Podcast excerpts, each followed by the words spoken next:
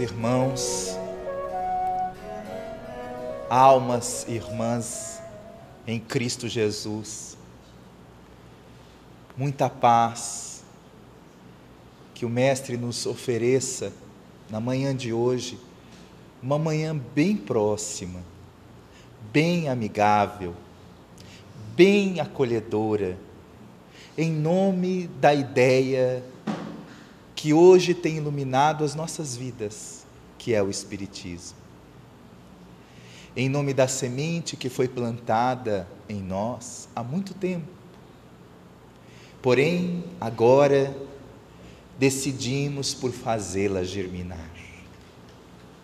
Então é com muita alegria, com muita gratidão, que nós agradecemos aos irmãos que estão na internet, aos irmãos que estão aqui na federação, para podermos compartilhar juntos este projeto que tem feito tanto sentido em nossas vidas, tem construído em nós um novo eu, porque tem revelado-nos, através das reflexões, o Espiritismo prático em nossas vidas. Quantas estradas eu já andei. Quantos amigos eu fiz? Já não sei. Quantos olhares olhei e chorei e chorei. A minha vontade é voltar para o meu ninho, mas nunca me sinto sozinho por andar porque minha voz não sabe parar. Por isso que eu canto, eu canto, eu canto em todo lugar. Deus, que voz é essa que fala dentro do meu coração? Eu peço que ela sempre cante de novo essa canção. A alma de quem sai pelas estradas a semear é semelhante a essa música. As estradas do mundo conhecem os propagadores de Jesus há muito tempo. Desde muito, eles estão anunciando o reino dos céus no coração da criatura humana. Desde muito, os propagadores de Jesus têm construído uma sociedade verdadeiramente justa. Ainda que os homens não conheçam as leis divinas na consciência, os propagadores de Jesus têm anunciado a vitória do amor em todas as dimensões desde há muito tempo. É porque a força de uma ideia é capaz de, através de um exemplo, evidentemente significante, amenizar a ignorância, dissolvê-la e convidar as pessoas para a grande consciência, quando encontram nesse propagador a prova viva do que ele propaga. Foi assim que de tempos em tempos, séculos em séculos, nós viemos ouvindo a mensagem do Mestre Galileu. Enternecido muitas vezes, incompreendido muitas vezes outras, Jesus tem feito, através dos seus propagadores, a modificação que o planeta sempre fora anunciado que passaria. Mas como essa modificação no planeta não está situado em grandes eventos, não está estruturado em grandes mudanças, muitas vezes não conseguimos ver a ação de Jesus sobre os homens no planeta e acreditamos que as coisas têm acontecido na terra, muitas vezes, de maneiras automatistas, quando na verdade elas estão acontecendo mediante um planejamento belíssimo. Uma força belíssima que contorna, que coordena, que movimenta as circunstâncias no plano terrestre.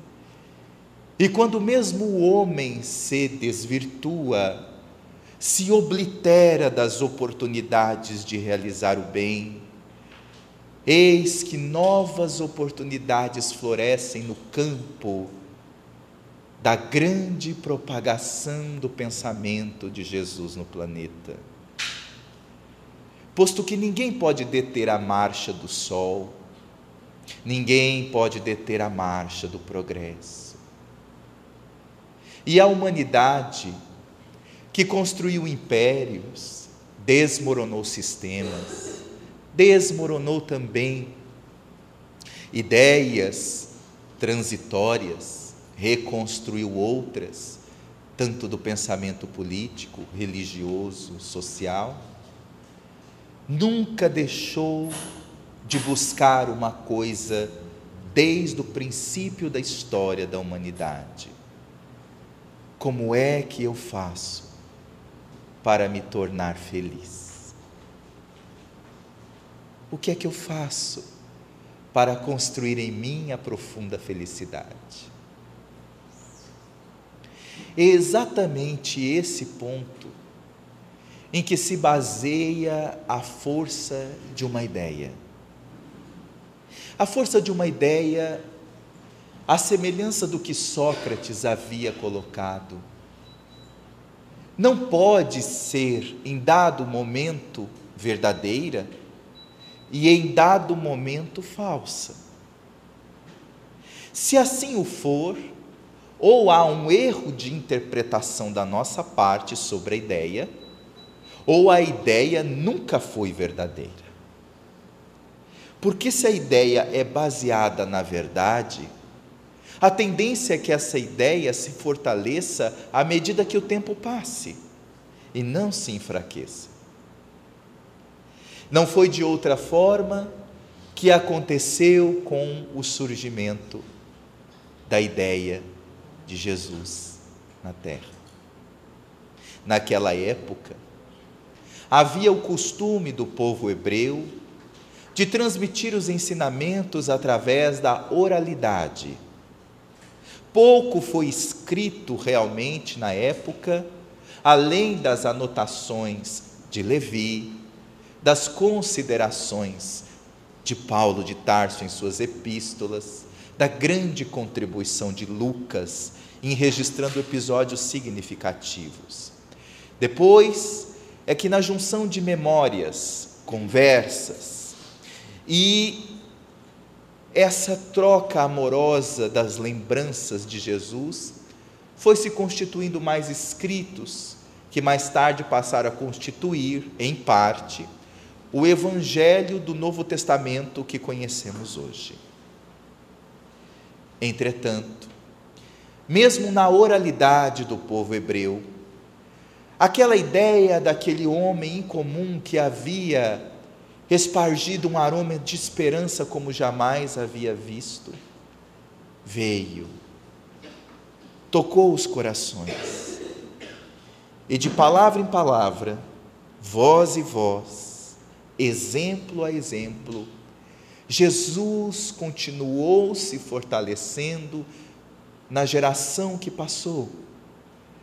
Na outra geração, constituindo a maior escola do pensamento luz do planeta Terra até hoje, durando aproximadamente nos seus 300 anos na Terra, uma epopeia de vidas virtuosas.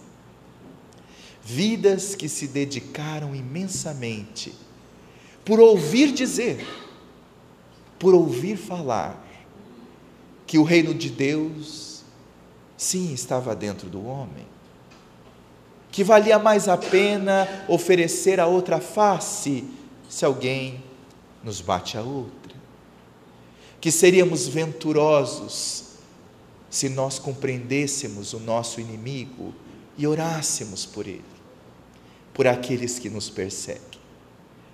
Eram conceitos que mexiam intimamente com o coração das pessoas. Mas a força dessa ideia fazia imenso sentido a todos aqueles que estavam ouvindo pela primeira vez os conceitos de Jesus naquela época. É porque os conceitos propagados falavam diretamente de uma dimensão humana muito profunda, o sofrimento. Sim. O sofrimento que sempre acompanhou o ser humano desde a sua formação, no qual ele sempre foi convidado a lidar com isso. E não bastasse os sofrimentos de ordem externa, havia principalmente os sofrimentos de ordem moral.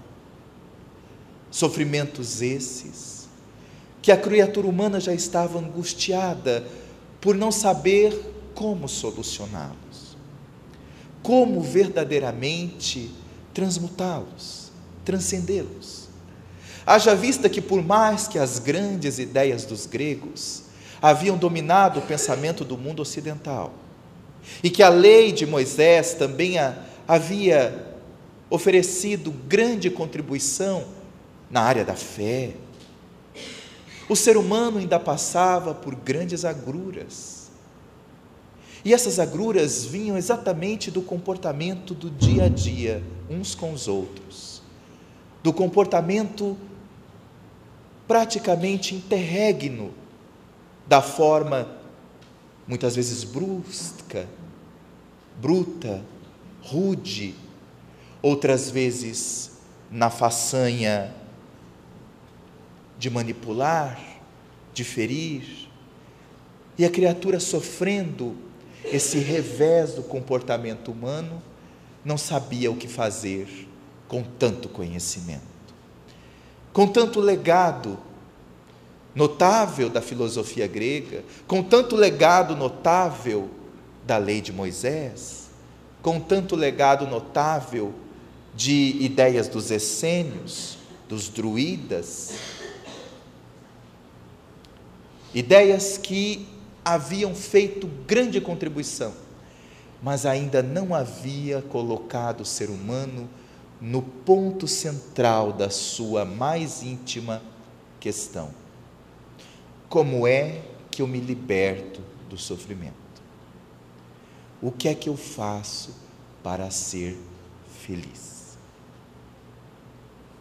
Quando nós analisamos dis, o discurso, a linguagem sublime do Sermão da Montanha, nós vamos ver uma tríade fundamental para entendermos isso. No Sermão da Montanha há uma estrutura de pensamento toda cadenciada, que faz uma síntese de como a criatura é convidada a superar o sofrimento.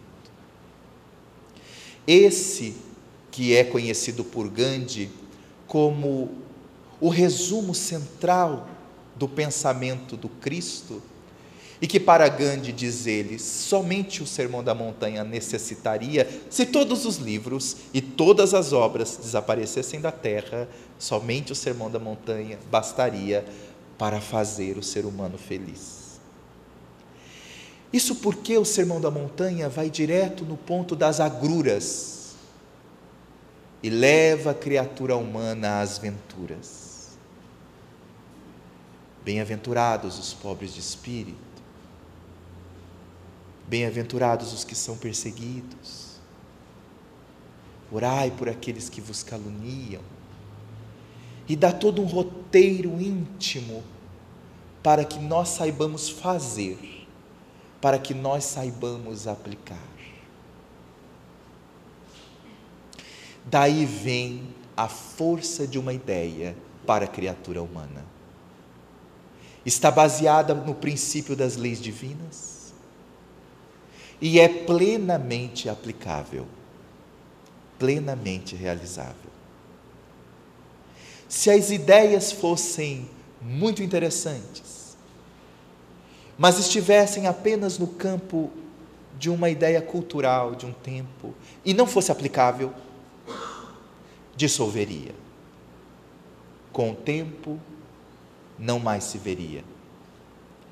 Mas como Jesus edificou a sua ideia na rocha, e veio a tempestade de outras ideias, e veio a tempestade de mudanças e mudanças de séculos, não pôde abalar.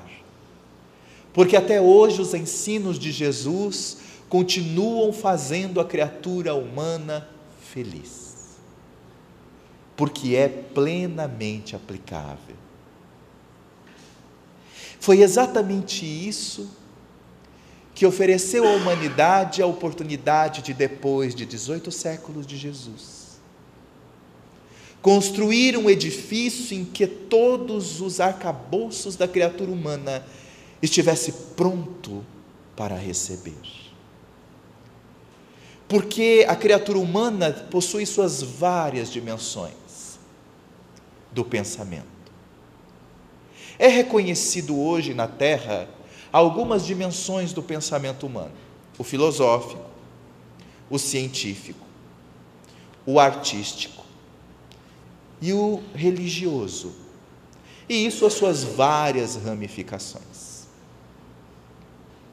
Mas dentro dessa dimensão toda, há uma dimensão que impulsiona a criatura a buscar todas elas é a dimensão do sentido disso na própria vida. Outra característica do pensamento superior de Jesus.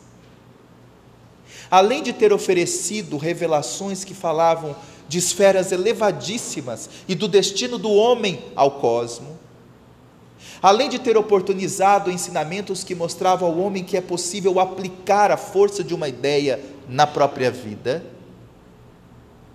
o ensino amoroso de Jesus elevou a criatura para ver que tudo isso faz sentido. E que por si fazer sentido, produz sentido na vida. Ou seja, o vazio existencial se dilui e eu sei quem eu sou, de onde eu vim, para onde eu vou. Entretanto, o pensamento de Jesus necessitava de um período em que a humanidade encontrasse, através de provas patentes e irrecusáveis, a existência dos preceitos de maneira sem alegorias, claras. Porque exatamente as alegorias não estavam sendo interpretadas no seu sentido real, no seu sentido existencial. Porque das alegorias, ou seja, das parábolas, dos ensinos, dos signos dos ensinos de Jesus, o homem poderia conduzir, como assim o conduziu nas esferas dos séculos passados, interpretações eminentemente pessoais.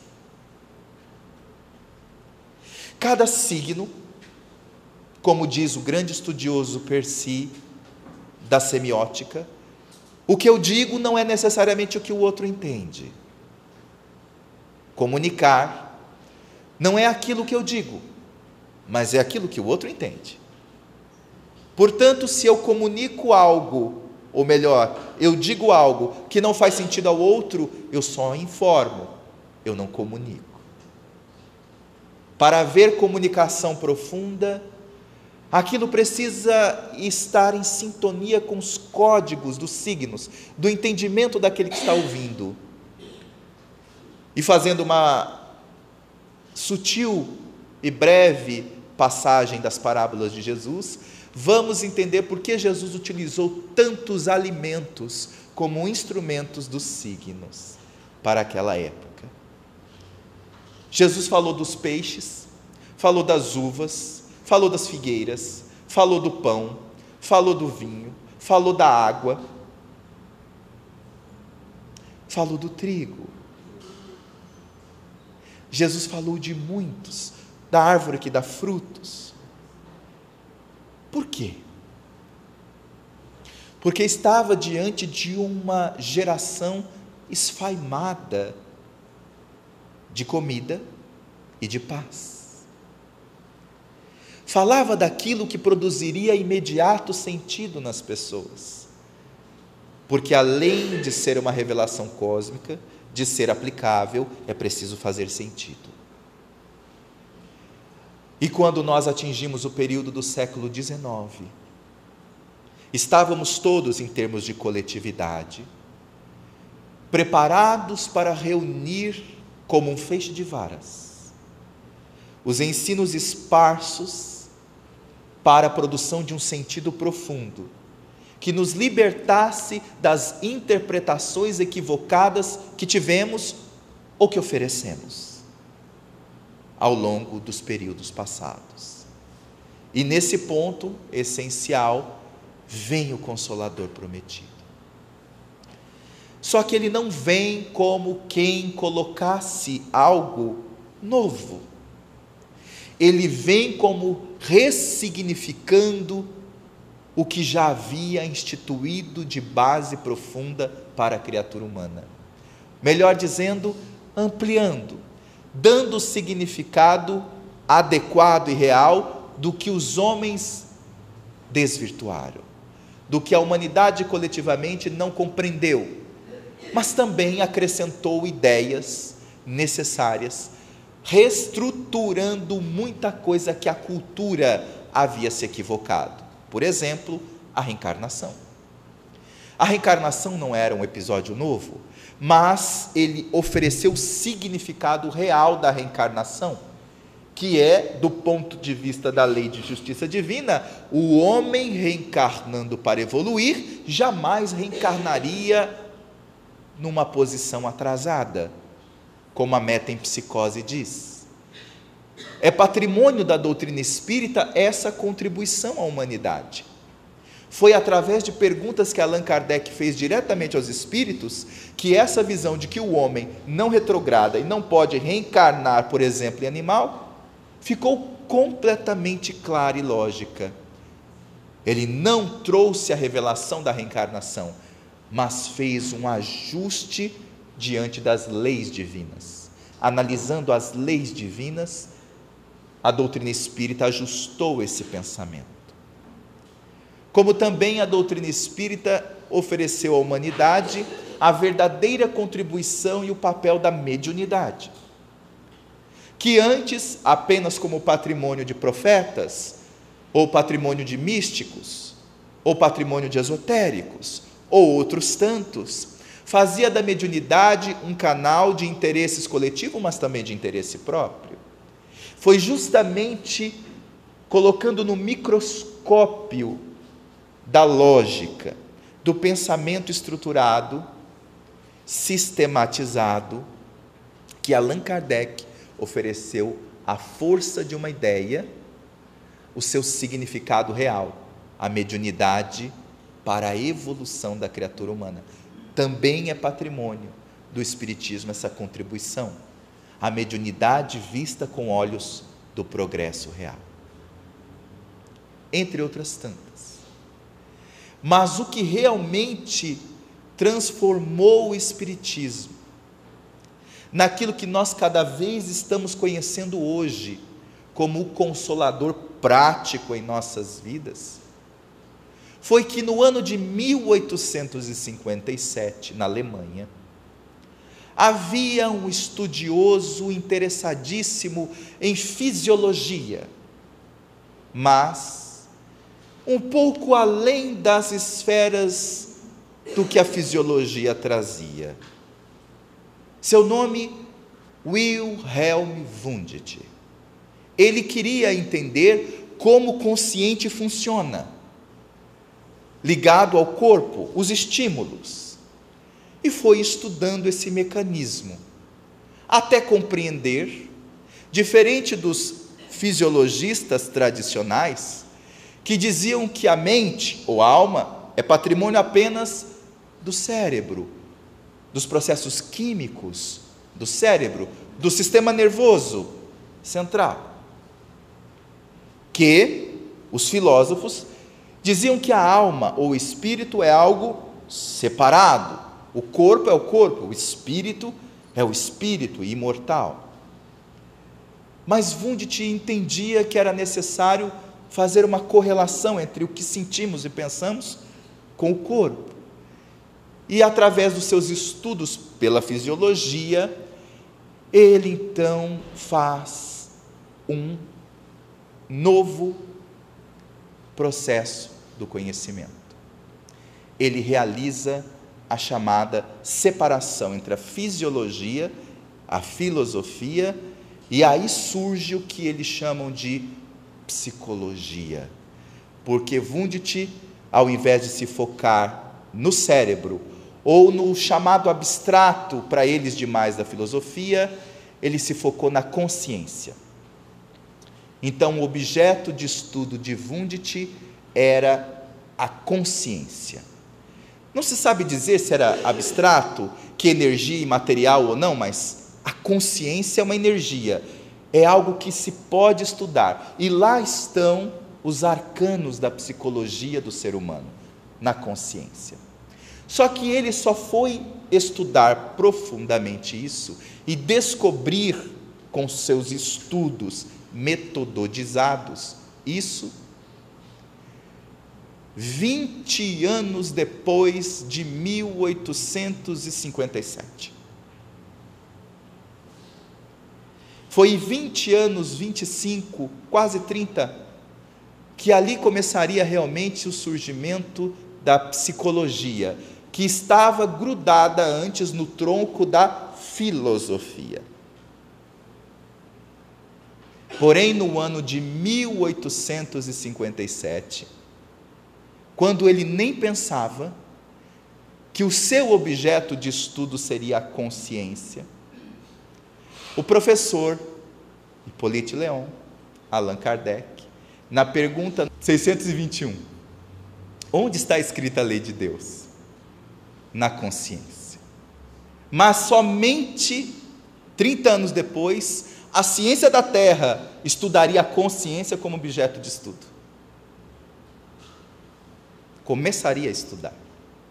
E na pergunta ele já diz duas coisas onde está escrita a lei de Deus, a relação da criatura com o Criador e a existência dessas leis, como que medeia essa relação, e esse objeto de estudo, a consciência. Na 621, mas na 919, ele vai aprofundar qual é o meio prático que todos nós possuímos para buscar tudo bem, nos corrigir das nossas falhas? Sábio da antiguidade, já vou disse, conheça-te a ti mesmo, mas conhecer em qual território? No da consciência, onde está presente o que? As leis divinas. Então, por isso a doutrina espírita, que é ciência, filosofia e religião, não é a filosofia apenas do conhecimento da existência das coisas, que é uma perspectiva existencialista. Entender o, que existe, mas o que somos nós. Como nós funcionamos. Que é uma abordagem eminentemente psicológica. São perguntas psicológicas no tronco da filosofia espírita que é o conhecimento da verdade universal e o conhecimento da verdade interior. Quanto mais nos aproximamos do conhecimento da verdade interior, mais nós nos revelamos a nós mesmos capazes de conhecer as verdades universais. Porque na pergunta 10 do Livro dos Espíritos, Kardec questiona se é possível compreendermos a natureza íntima de Deus. E os espíritos respondem que não, porque falta um sentido. Mas que sentido? Não seria, obviamente, um sentido material, porque é exatamente nesse mesmo capítulo de O Livro dos Espíritos que Allan Kardec, através das revelações dos bons espíritos, deixa muito claro que Deus é imaterial. Um sentido material não pode captar coisas imateriais. Para entendermos a natureza íntima de Deus, o sentido que nos faltava era o sentido profundo, existencial, moral, e que ainda nos falta para entender a sua natureza íntima, mas que agora sabemos em que dimensão buscar a presença de Deus. Tarefa essa da resposta da pergunta 115 do Livro dos Espíritos.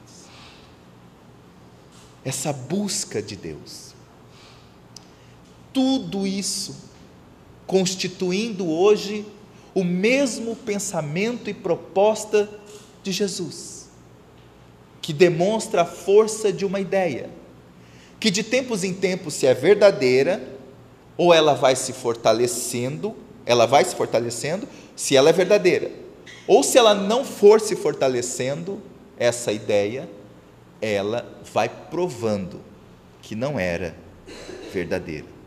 E o que faz uma força de uma ideia fazer novos propagadores é se ela consegue construir profundamente o autoconhecimento, o autodescobrimento, a autotransformação. Porque o grande princípio de tudo no ser humano é como é que eu faço para ser feliz. Era necessário esse pilar e exatamente esse pilar, que agora no século 21, estamos tendo a oportunidade de ampliá-lo. Esse pilar de ciência, filosofia, psicologia e religião. Psicologia, porque é o ser colocando em prática, fazendo sentido na sua vida, reconstruindo suas dimensões do pensamento, ressignificando muitas vezes essas dimensões, que faz com que o ser humano conheça a si mesmo. Essa dimensão, essas quatro dimensões, obviamente, e a psicologia e a filosofia estão, estão no único tronco da tríade ciência, filosofia e religião, mas que a força dessa ideia fez com que o projeto espiritizar fosse se estruturando, sem que nós, no começo, tivéssemos uma ideia preconcebida disso. Uma ideia é desenvolvida no mundo pelos espíritos superiores, tendo como base a tríade conhecimento, experiência e revelação. Então, dessas ideias, da geração que se vai passando e substituindo outra geração, a geração dos espíritos sábios e benevolentes daquela geração contribui com os outros que ficam. E assim, numa grande engrenagem de solidariedade, a humanidade vai evoluindo. O que aconteceu no século XIX mudou bastante o ponto central da forma como a humanidade estava dando seus passos. Por quê? Porque a humanidade estava dando seus passos através de um processo íntimo, ligado às experiências que uma geração passava, resultava na geração que vinha. E essa, sofrendo o que a geração tinha passado, aprendia com aquilo e construía um novo legado e levava para outra geração. Como o conhecimento da imortalidade da alma estava esparso em grupos isolados, ideias isoladas, religiões isoladas, e não havia sido composto no corpo de um pensamento de uma ciência, a revelação dos espíritos, ou seja, o que eles transmitiam aos homens, iam para grupos, poucos até então, e às vezes separado também do que o homem entendia como verdadeiro. Por quê? Porque o homem do século XIX, do século XVIII, do século XVII, estava já vivendo a época de colocar Deus como a parte da existência. O pensamento era o momento do homem querer dominar as coisas. Porém, exatamente nesse período, é que compõe a doutrina espírita para trazer de uma, de uma maneira geral e de uma maneira coletiva o conhecimento dos espíritos que já viveram os outros séculos, que já passaram por outros períodos e que já amadureceram antes de nós. Então, a maturidade da criatura humana, que antes era apenas de geração para geração, agora vinha colocada de uma maneira única, num ponto convergente, em forma de doutrina. Então, conhecimento é exatamente esse setor, resulta de todos os esforços que o espírito imortal realiza quando encarnado ou desencarnado para compreender e decodificar com finalidade evolutiva os conteúdos relacionados às leis divinas, tornando-se paulatinamente consciente da verdade. Então, o que eram conhecimentos reunido num feixe de vara, ofereceu-nos a doutrina espírita. Isso nós já sabemos. O que nós não às vezes temos informação ou refletimos é o que significa o processo, como Allan Kardec fez, para o futuro da humanidade. Porque não foi só a codificação da doutrina. Allan Kardec também ofereceu o modus operandi de como nós lidarmos com o mundo espiritual. Quando entra então o conhecimento, vem a experiência. A experiência é a aquisição pelo espírito imortal de valores ao passar pelas diversas experiências aprendizado ao longo das várias existências sucessivas. Então o ser humano aprende com o conhecimento de uma geração que passou e aprende com a experiência dessa geração que passou. Mas geralmente entre gerações e gerações isso é mais próximo. Quando vai distanciando as gerações, às vezes isso fica mais vago. Com o advento da doutrina espírita, isso se modificou. Porque espíritos de todas as gerações vieram dizer das suas experiências e vieram dizer do seu conhecimento. Espírito de dois mil anos de dedicação do Evangelho, espíritos de dois mil e quinhentos anos antes, aproximadamente, 2.300 anos antes, aproximadamente. Espíritos de outras outras eras que vieram colocar o seu contributo numa doutrina para dizer do que eles sabem e do que eles passaram. E aí eu pergunto: quem de nós não gostaríamos intimamente de estarmos próximos a esses espíritos, para ouvir sobre o pensamento, para ouvir sobre o direcionamento do mundo. Esses espíritos disponibilizando o que eles aprenderam. O que significa isso do ponto de vista prático? Significa uma outra mudança de paradigma de consciência. Não apenas uma doutrina espírita que veio para dizer de coisas sobre mortalidade da alma, mediunidade, reencarnação, que são leis, mas uma doutrina que veio colocar o ser humano num outro prisma de consciência. Enquanto o ser humano se pensava estar ser humano para sempre, a doutrina espírita vem dizer que somos espíritos imortais. Esse paradigma mudou tudo, porque ser espírito imortal, compreender-se como espírito imortal, é pensar além do estágio de ser apenas humano, é entrarmos em conexão com o cosmo, com o infinito, e entendermos a nossa relação com o universo, com tudo o que nos rodeia. É uma outra dimensão de pensar. É como nós olharmos para a criança, exigirmos da criança, pense agora como adulto. A criança não tem capacidade de pensar como adulto, porque o sentido da criança, o núcleo do pensamento da criança está muito engrenado na fase da criança. Mas há um momento em que a criança deixa de pensar como criança e ela pensa agora como adulto, e como o apóstolo Paulo de Tarso diz na sua epístola: Antes eu pensava como criança, agora como adulto e posso ver Deus face a face. A doutrina espírita veio oferecer ao ser humano do, do patamar de se pensar como humano, se pensar, se sentir espírito imortal. Essa é a grande contribuição notável que jamais poderemos deixar de considerar que a doutrina espírita fez.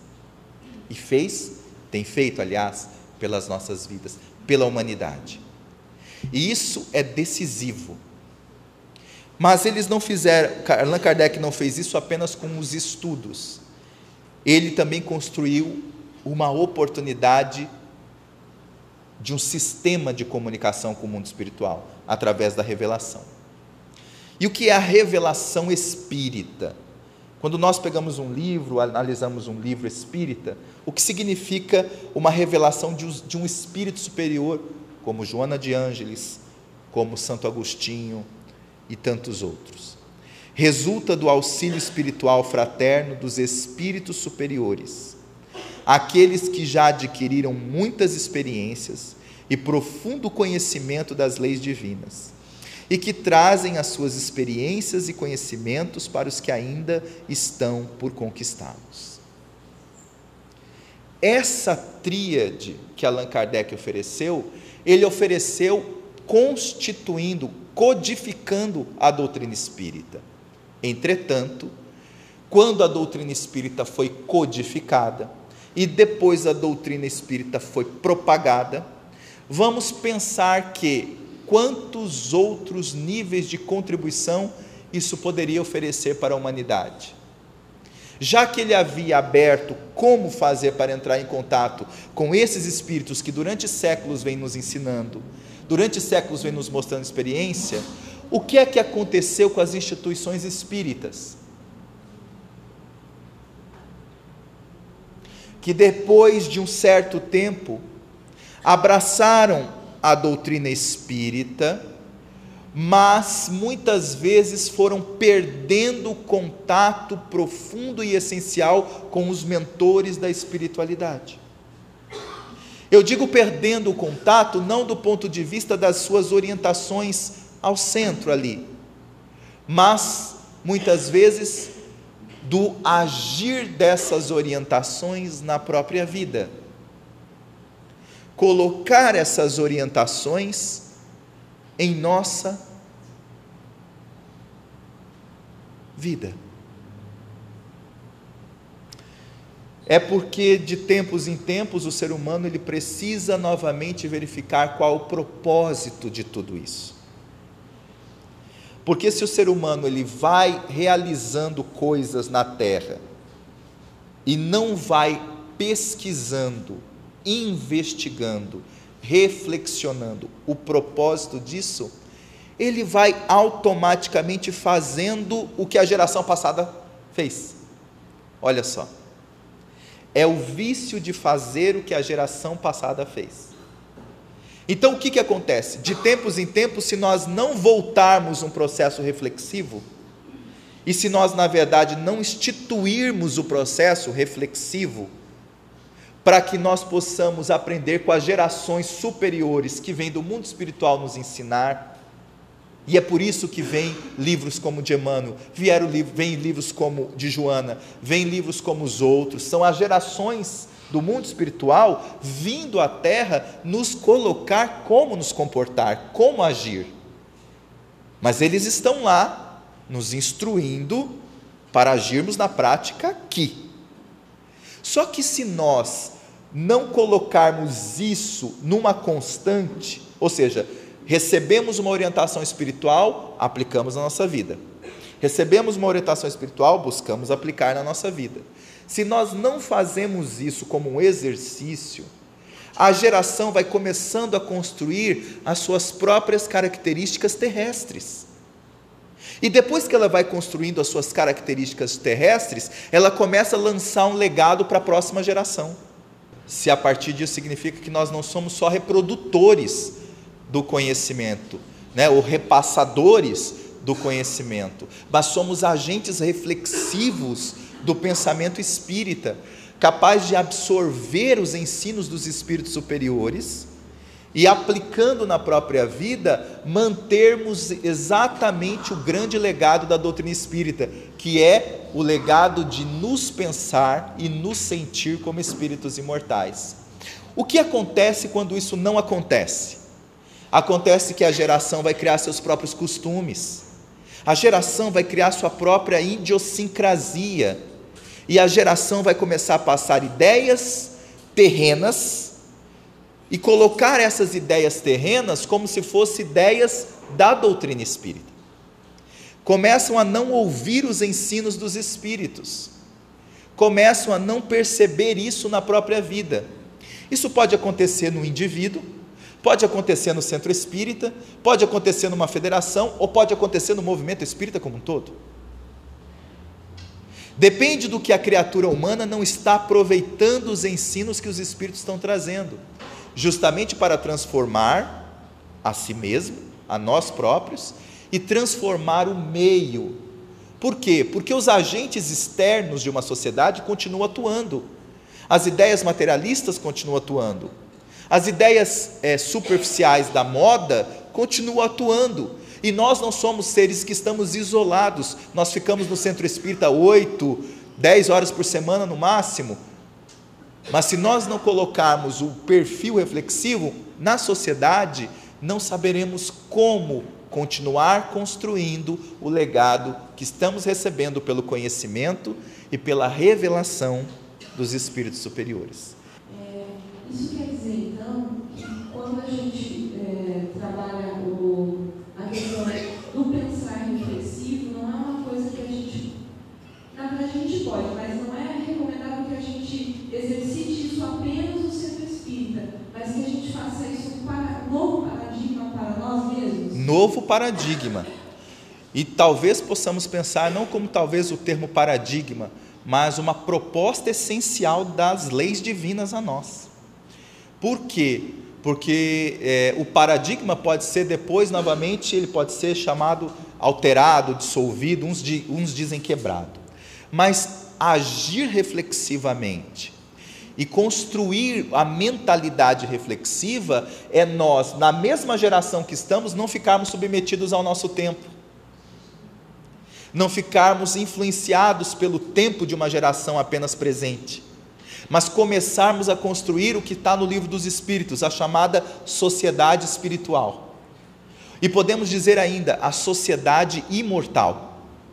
Nós, como espíritas, temos total condição de criar uma sociedade imortal, ou seja, de valores imortais, vivendo como espíritos imortais ainda no corpo. E que nem as atrações da matéria, nem as influências do mundo, nem as coisas que rodeiam-nos nos afetarão. Não porque nós não temos dificuldades, não porque nós sejamos perfeitos. Essa é a ilusão do vaidoso, do egoísta, mas porque nós estamos pensando, refletindo e sentindo os ensinamentos de Jesus. Os ensinamentos imortais. E quando nós falamos de Jesus, nós podemos dizer Jesus na sua mais profunda concepção, o Espírito puro que construiu o planeta para que nós possamos agir em prol das leis divinas. Então veja como é perigoso da nossa parte um processo de seguir a doutrina espírita como se seguisse apenas uma religião teológica. Ir no centro espírita como se vai apenas numa igreja. Nada contra a fé alheia, porque contribui, mas estou dizendo do ponto de vista espírita imortal. Seguir como se seguisse apenas o instituído lá. Nós espíritas recebemos um legado, para desse legado ampliarmos esse legado na nossa própria vida. Então, uma geração hoje que pensa, por exemplo, que é natural, é chamada sombra coletiva, é natural, não tem problema nenhum. Os pais deixarem, por exemplo, os filhos com as secretárias para cuidar o dia inteiro, e quando sai para passear com os filhos, a secretária que cuida, e no final de semana a secretária também está. Nenhuma crítica. Porém, quando vai no fundo da pergunta sobre a missão dos pais, quando vai entender profundamente a tarefa dos pais, nós vamos entender que convivência é construção de elo afetivo entre um espírito imortal e outro. Então não é transferindo a minha educação a outra pessoa que eu vou fazer com que esse filho se aproxime de mim. Mas esse é um pensamento que, quando entendido, vale para essa geração, para a geração futura, para outra geração, porque ele é imortal. Aí que está o ponto. O espírita está sendo convidado a construir o eu imortal, meditando sobre todos esses processos transitórios e construir realmente o hábito imortal de agir como espírito imortal.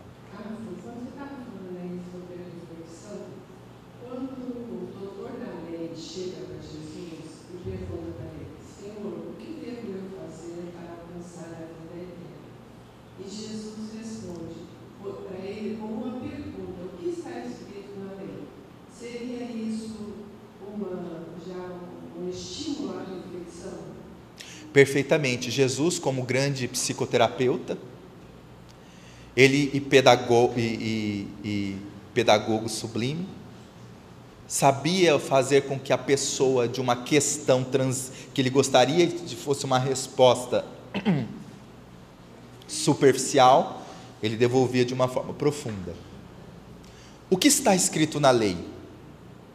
Então, quando Luísa pergunta, nós devemos fazer a seguinte pergunta: Vamos aproveitar essa fala da Luísa.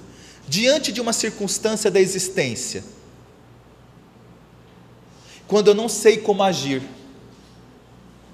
eu não sei se eu faço isso ou se eu faço aquilo. Eu estou sendo caridoso ou estou sendo descaridoso? Como fazer? Lembremos da pergunta de Jesus: o que é que está escrito na lei? Mas que lei? Que está onde? Na consciência.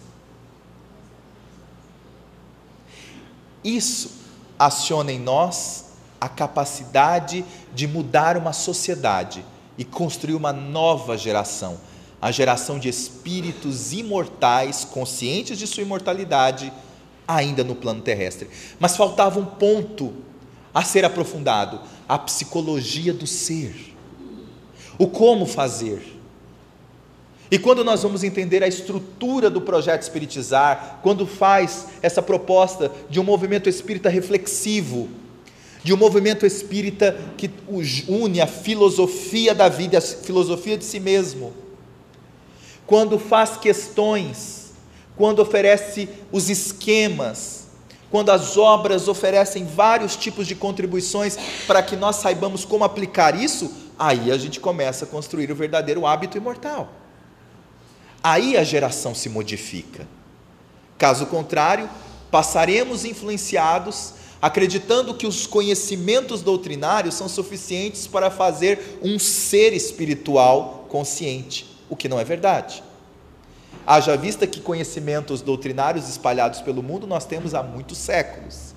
Mas quantos Paulos de Tarso estamos vendo? Quantos Gandhis temos visto?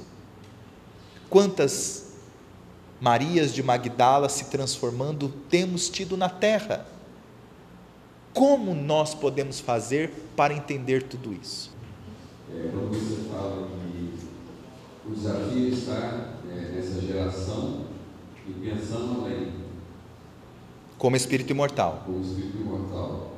Quando a gente observa nas, nas obras kardecianas é, do Evangelho, por exemplo, capítulo 20, mensagem de Erasmo, na natureza do Senhor, no primeiro parágrafo é anunciado, são chegados os tempos para a transformação da humanidade. E essa revelação dos Espíritos, ela já está posta desde o século XIX. E essa metodologia reflexiva que o projeto Espiritizar tem que trazer é, é um mecanismo para que nós possamos trazer para as nossas vidas predito anteriormente que é chegado o momento da transformação? É. É o aprofundamento da pergunta 919. É o aprofundamento do conhecimento da pergunta 621 na nossa vida, no meio prático. Porque o ser humano, até então, como nós dissemos no início, vivia um grande conflito: como se libertar do sofrimento? Esse como é tão importante, é uma dimensão, parece quase que insignificante, né? Mas é exatamente essa dimensão aparentemente insignificante que significa a mudança da forma como nós temos vivido até hoje. Como as circunstâncias da vida têm nos impactado até hoje. Porque se nós conseguimos compreender o como fazer, sabendo o sentido disso, nosso nível de felicidade sobre as circunstâncias, ainda que desafiadoras, vai aumentar cada vez mais. Nós saberemos como agir, não porque tem uma tábua dizendo de um mandamento, nem porque tem um versículo dizendo disso, e nem porque tem uma pergunta no livro dos Espíritos respondendo aquilo. Nós saberemos como fazer e receberemos a alegria de ter feito em nome do dever da consciência, porque nós já estaremos hábeis a ler as leis divinas em cada situação. Como fazer aquilo de acordo com. A... Porque se for de acordo com as leis divinas, não importa o que os outros digam, eu sei porque eu estou fazendo. Isso está preenchendo meu coração. A felicidade, a alegria do dever cumprido, sem dúvida. Posto que nós fomos criados simples e ignorantes, com essa potência essencial para ser feliz, mas a felicidade é aquela consequência. Consequência essa que vem da conquista interior, da capacidade do ser humano cumprir os seus deveres na consciência. Então, percebendo essa dimensão, o que significa conhecimento, experiência e revelação? Significa nós espíritas darmos um passo mais profundo quando estarmos diante das revelações que os espíritos têm nos trazido. Eles têm nos ajudado a nós sublimarmos a influência de uma geração ainda materialista de séculos ainda passado de sombra, e nós começarmos a construir verdadeiramente o ser imortal que somos e uma sociedade imortal. Somos capazes disso porque hoje nós sabemos o sentido disso na nossa vida. Não é apenas saber sobre o que, significa a reencarnação, o que significa mediunidade, o que significa imortalidade da alma, o que significa a pluralidade dos mundos habitados. Colocar esse tipo de conhecimento fora é muito vazio. Porque ele continua na dimensão horizontal. Agora, o que significa mediunidade para a minha felicidade? O que significa saber que os mundos são habitados para a minha segurança de que eu não estou perdido nem abandonado no universo? O que significa saber que eu sou imortal diante das pequenas agruras dessa vida que vão passar como se fosse um pequeno estalo de dedo? que significa. E aí o ser vai se construindo como o ser imortal que ele deve ser. Faz sentido isso, gente? Eu também acho. É, nós podemos dizer assim, então, é, isso vem essa força das ideias, é, da experiência, do conhecimento, do conhecimento, da experiência e da revelação. É, refletindo sobre isso, nós podemos dizer que quando a gente se emprega aí no ser somos, tornamos um ser imortal, reflexivo. Podemos dizer que em qualquer circunstância que nós estivermos, então, uhum. a gente já tem o conhecimento da doutrina espírita e vários outros conhecimentos que a humanidade tem, nos trazem acerca de uma circunstância uhum. da vida cotidiana, as pequenas coisas, não é, não é as grandes coisas a gente possa imaginar isso. Então, diante de, já temos esse conhecimento, estamos vivenciando uma experiência. Uhum. Quando nós nos colocamos no, na forma reflexiva do que isso é importante para a minha vida como espírito imortal, uhum. podemos dizer que nesse momento, então, já temos o conhecimento, estamos passando por uma experiência, vem a terceira, a revelação, quando a gente se coloca, faz essa reflexão, que isso deve ser para mim como espírito imortal, isso se, essa reflexão que nós fazemos com a própria consciência, ela se revela daí para nós. No mecanismo intuitivo, sim, em que o ser humano ele se abre para o poder da intuição, que é a voz da consciência falando conosco. Mas também no mecanismo de aprender com os espíritos também, quando lemos uma mensagem, quando lemos o livro dos espíritos agora com essa ótica, o evangelho com essa ótica. Porque é interessante pensar sobre isso. Muitas vezes nós somos criados desde criança, eu também tenho, eu tive a experiência de ter sido é, criado dentro do Espiritismo, que é, as pessoas vão no centro espírita para se tornarem espíritas. Para terem o rótulo, entre aspas, de ser alguma coisa. Então, eu vou ser espírita. Mas perguntamos se os espíritos que codificaram a doutrina espírita estão focados nas pessoas se dizerem espíritas. O que, que eles diriam? Nosso foco é que as pessoas vão no centro espírita para se dizerem espíritas? Não. O nosso foco é que as pessoas conheçam a doutrina espírita para quê? Para quê? Para ser feliz, para evoluir para encontrar o sentido da vida. Então, nesse sentido, nós entendemos que o espírita, o nome que se deu, era preciso dar um nome. É preciso dar um nome para esse tipo de nova doutrina que estava vindo na Terra. Claro.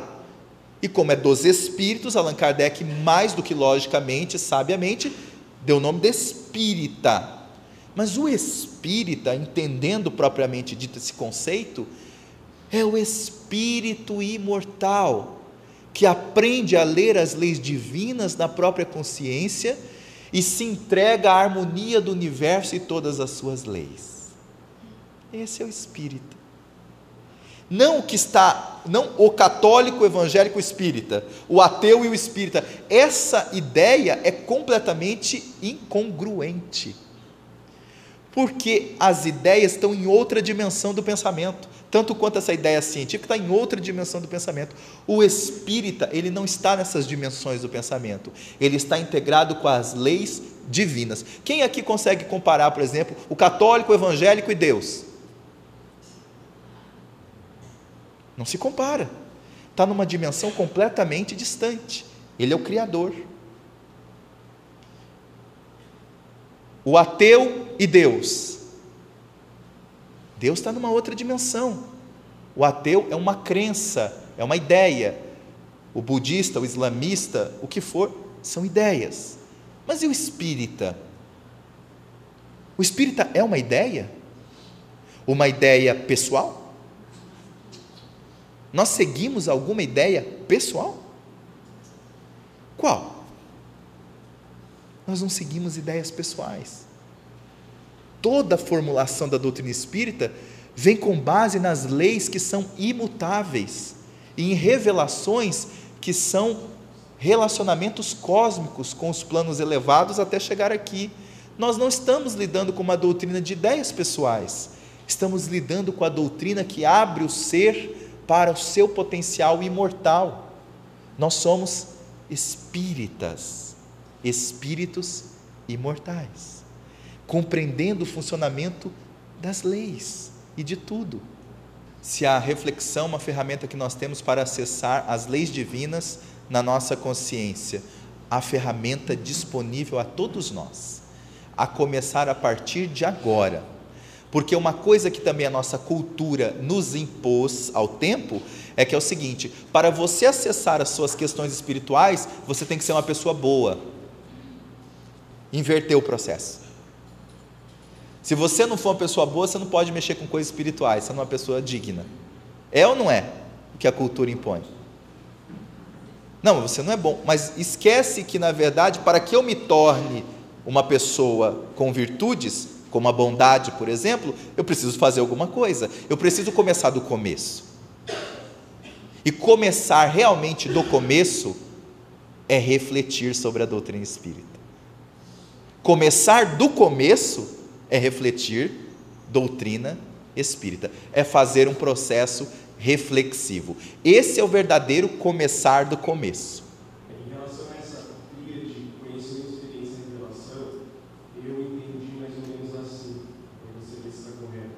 O conhecimento, é, a experiência e a revelação são tríades, é, é, são etapas de fora para dentro, ou seja, da espiritualidade, do conhecimento que vem do exterior para nós, que entra ali na tríade do saber.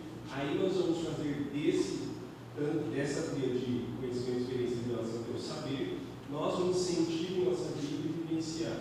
Então, não que seremos nós os, ainda os agentes reveladores, mas que nós sentiremos e vivenciamos em outra etapa. É, Em termos sim, em termos não. Vamos explicar. Você tem conhecimento? Os mentores também têm. Você passa por experiências? Os mentores também passam. Agora, o seu conhecimento comparado aos espíritos superiores, o meu conhecimento comparado aos espíritos superiores, é bem menor, é bem mais turvo. E as experiências que nós passamos e a forma como nós lidamos com essas experiências também é mais turvo, é mais, vamos dizer assim, é, levado para o lado do ego. Nós ainda temos as nossas paixões. Então, nós lidamos com as experiências ainda com muitas paixões. O que, que acontece? O conhecimento deles auxilia-nos com as experiências deles, por meio do, da revelação, que é a mediunidade, ou seja, as revelações mediúnicas, a nós lidarmos com o nosso conhecimento, a modificarmos-nos diante das experiências e aproveitarmos esse canal com o mundo espiritual que é a revelação, ficar mais próximo deles, ficar mais próximo do nosso anjo de guarda, ouvir melhor e com mais verdade as orientações dos espíritos superiores, que vêm para dizer daquela pedra que nós não precisamos tropeçar se a gente trabalhar melhor, daquele abismo que nós não precisamos cair se nós formos mais humildes, se nós realmente buscarmos um coração mais manso, mais pacífico, não há necessidade desse abismo.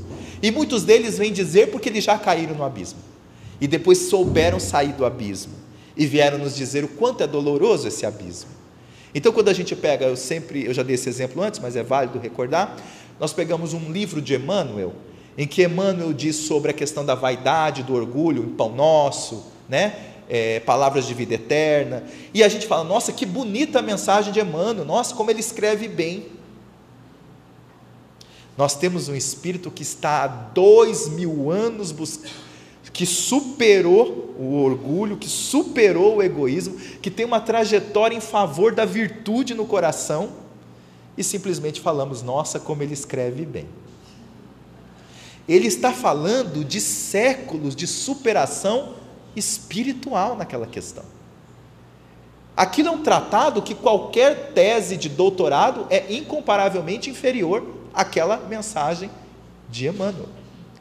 Porque todas as teses e tratados de doutorado que existam na Terra, por mais brilhantes sejam, é o homem querendo investigar o que há. E uma simples mensagem de um espírito é ele dizendo o que é. Viu a diferença? Por mais brilhante exista um tratado, é o homem investigando o que há. E uma simples mensagem de um espírito superior é ele dizendo o que é. Pronto. É simples assim. Passou pela experiência quanto Públio Lentulus. Quando ele era senador, na época de Jesus, chamava-se Públio Lentulus. Está no livro Há Dois Mil Anos, psicografado por Chico Xavier. E lá ele vivenciou uma experiência, uma oportunidade de modificar o seu coração, mas o orgulho daquele momento não lhe permitiu. Mas depois, como diz o próprio Cristo a ele, aceita, Públio, aceita, senador, ou só depois, na dobra dos milênios, Jesus usa esse termo. Ou seja, dois mil anos como Emmanuel, o espírito lúcido, superior, inteligentíssimo, a favor do progresso da humanidade. Então, quando o projeto Espiritizar estruturou é, a sua didática, a sua metodologia, ele não estruturou essa didática, essa metodologia, como quem cria para depois ver o que é. Foi através das revelações dos espíritos superiores que pouco a pouco vieram trazendo que nós fomos dando a ideia que existia um corpo de pensamento reflexivo. No início, nós não sabíamos e os espíritos tiveram cuidado de informando pouco a pouco como estava sendo estruturado, como era para ser estruturado. Então, ao longo do nosso encontro, vai ser aprofundado isso. Podemos dizer, então, o projeto Espiritizar é um método, um caminho prático para aplicar as leis divinas na minha vida? Podemos dizer que o método Allan Kardec já ofereceu. É, é, é esse método de conhecimento, experiência e revelação, esse é o método, que é de Allan Kardec. O projeto Espiritizar está fazendo uma forma de sistematizar esse método através das suas obras, dos cursos, tá? E do processo como isso pode auxiliar o movimento espírita a construir esse pensamento reflexivo, essa mentalidade reflexiva dentro dos centros espíritas e principalmente dentro da nossa própria vida, que é o que vai fazer a grande diferença na hora que os dilemas da vida aparecerem, na hora que os problemas da vida surgirem, na hora que estivermos entre uma decisão A, B ou C e nós, como espíritas, falarmos: meu Deus, o que eu faço? É nesse momento que o pensamento reflexivo vai mais nos ajudar, porque nós vamos saber agir com consciência, onde estão presentes as leis de Deus. É, se a nossa lei da pergunta é para mudar esse modelo de escola de formação de conhecimento para escola de formação do espírito imortal.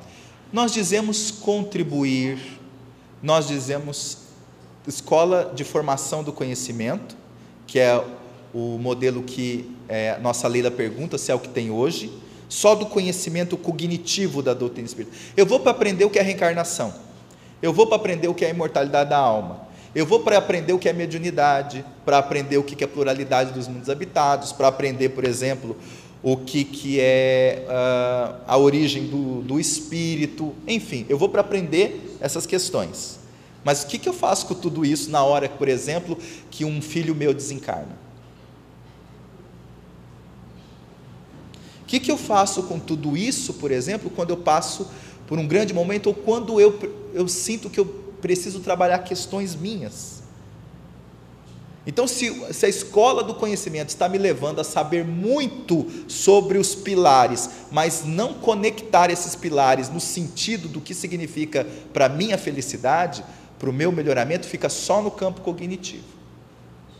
Nós dizemos que o ponto central, é, Leila, é, o projeto Espiritizar ele quer contribuir com essa mentalidade reflexiva, oferecendo essa visão da formação, da construção, da consciência do espírito imortal que somos nós. Nós, nós entendemos a necessidade desse conhecimento, de saber cada coisa que a doutrina espírita traz, fundamental. Por isso, Allan Kardec estruturou o livro dos Espíritos, estruturou o livro dos médiuns, estruturou o Evangelho, a Gênese, Céu e Inferno, a revista, entre todas as outras obras. Por isso, mas principalmente a finalidade da codificação espírita, do Espiritismo em nossas vidas, é que nós realmente nos tornemos pessoas mais felizes, mais amáveis, mais conectadas com as leis. E isso não se faz apenas sabendo o que é, mas sabendo o sentido disso na nossa vida. São duas dimensões do pensamento. Saber o que é uma coisa nos preenche de informações, saber o sentido disso nos preenche de propósito. Essa é a diferença. Saber uma coisa, o que ela é, nos preenche de informações, mas saber o sentido disso na nossa vida, isso sim nos oferece um propósito. E com propósito eu sigo, com propósito, eu me transformo, porque eu sei para onde estou indo, por que eu estou indo. Então, essa é uma dimensão importante. É a contribuição que o projeto Espiritizar tem buscado fazer nas suas divulgações e que hoje os propagadores do projeto Espiritizar, convidados que somos todos nós a esse pensamento, é muito importante saber por que propagar. Talvez o nosso encontro de hoje ajude a esclarecer algumas coisas, talvez precisemos esclarecer mais depois. Mas sair, se, possamos, se nós pudermos sair daqui hoje, tendo a clareza do porquê propagar o projeto Espiritizar e no, qual, no que ele se fundamenta de importante e de contribuição para a doutrina espírita, isso já vai ser relativamente satisfatório. Os espíritos superiores trazem as suas ideias ao plano físico, utilizando-se de catalisadores, propagadores e aplicadores. A tríade conhecimento, experiência e revelação é o método de Allan Kardec. Como é que vai se distribuindo esse método em sistematização? Através do processo chamado de catalisação, através dos colaboradores, dos catalisadores, dos propagadores e dos aplicadores. Ou seja, todos somos colaboradores, catalisadores, propagadores, aplicadores. Mas esse esse método de transformar um pensamento como esse em algo vivo e prático para quem ouve, vivo e prático para quem conhece, não é simplório. Ele é simples, mas ele não é simplório. Então, como é que nós aproveitamos as inspirações da revelação e transformamos isso em conhecimento para oferecer nova experiência à geração que estamos vivendo hoje, através de uma estrutura que o projeto Espiritizar fez, dividido em catalisadores, propagadores e aplicadores. Sendo que, sendo que, não é que um só faça isso, o outro só faça aquilo e o outro só faça aquilo outro é que essa divisão ela é mais didática, porém ela também tem um perfil prático. Vamos ler cada um deles e vamos explicar. Quem são os catalisadores dentro do projeto Espiritizar?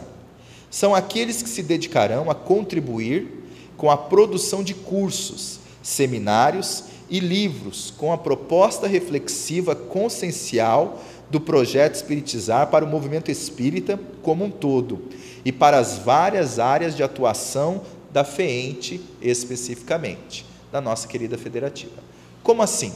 São aqueles que vão utilizar do seu tempo, do seu conhecimento, da sua experiência no movimento espírita, ou a sua experiência doutrinária, moral, e vão produzir em sintonia com os espíritos superiores as obras reflexivas, as obras espíritas reflexivas do projeto Espiritizar.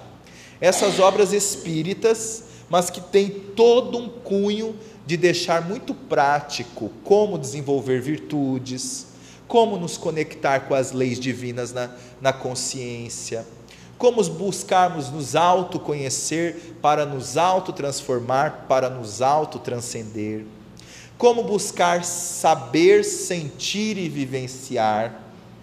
Então, é uma série de propostas reflexivas que o conhecimento espírita vem nos ajudar, obviamente, é dar toda a base para que seja colocado de acordo com a doutrina espírita codificada por Allan Kardec.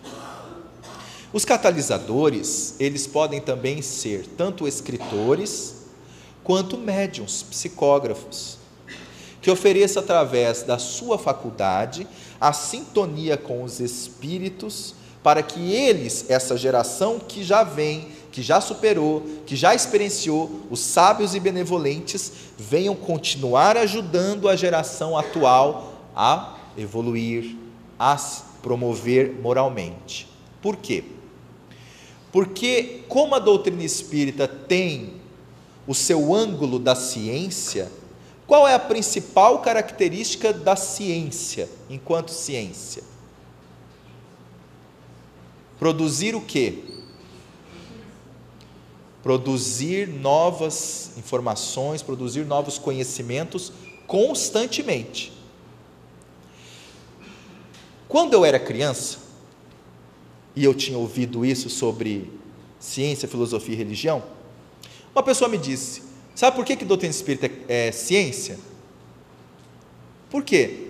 Ah, porque tinha um cientista lá que fez o fez, fez os livros e ele era cientista. Por isso que é ciência. Achei interessante, né? deve ser por isso. Mais tarde, filosofia, eu fui entendendo quando eu fui lendo melhor o livro dos Espíritos. E religião, isso já veio desde criança, porque a vertente que eu aprendi da doutrina espírita foi pela religião, ou seja, a religiosidade, muito presente no Evangelho segundo o Espiritismo. Só que quando eu fui crescendo, eu fui percebendo que a mentalidade, de certa forma, não era só minha, ou melhor, não era só daquela pessoa que tinha me dito, mas de certa forma era uma mentalidade geral. Que a ideia de doutrina espírita como ciência apenas é porque ela foi feita com metodologia científica, por um homem de pensamento científico, e que deixou patente a prova da imortalidade da alma, patente a prova da reencarnação, através da ideia filosófica e tudo mais, e outras coisas.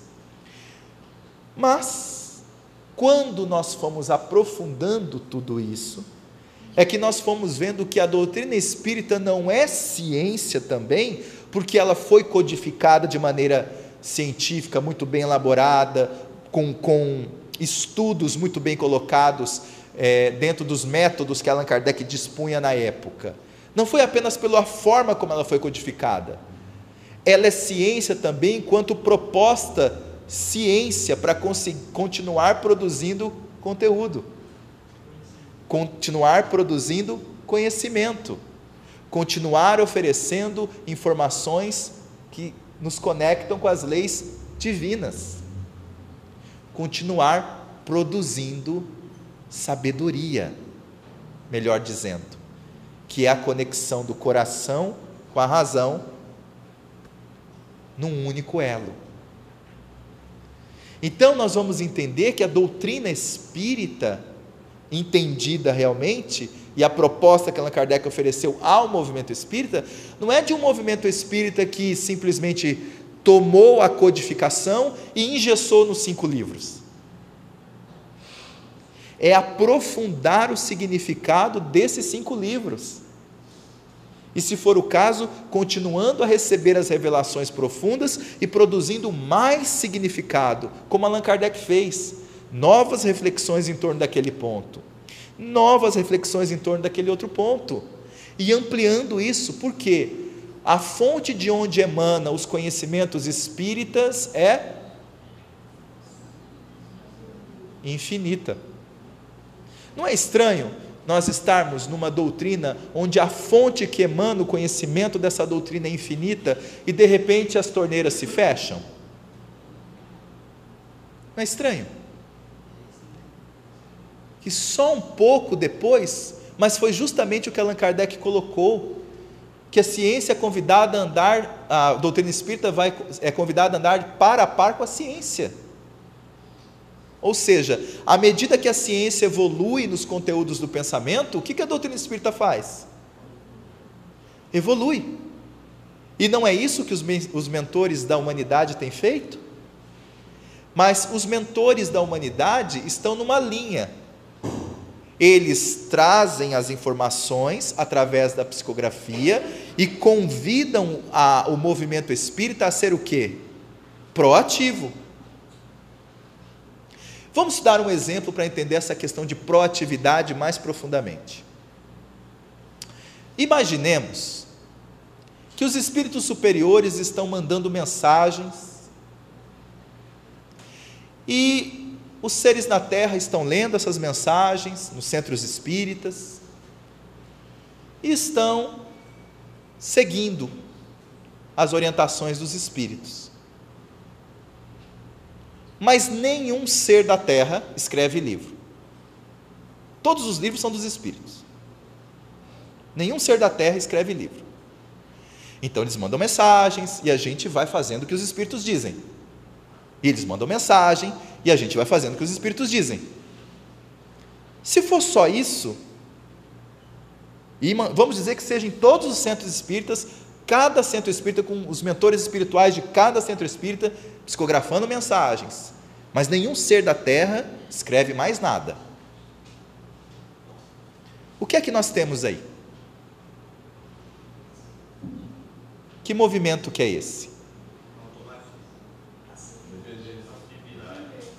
Nós continuaremos a ter livros, não continuaremos? Muitos livros. Mas qual é o problema?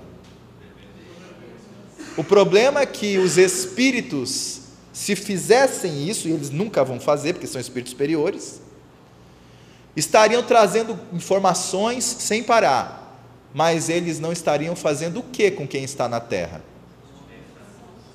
Colocando-os para pensar, promovendo conhecimento, promovendo realmente a sabedoria espírita.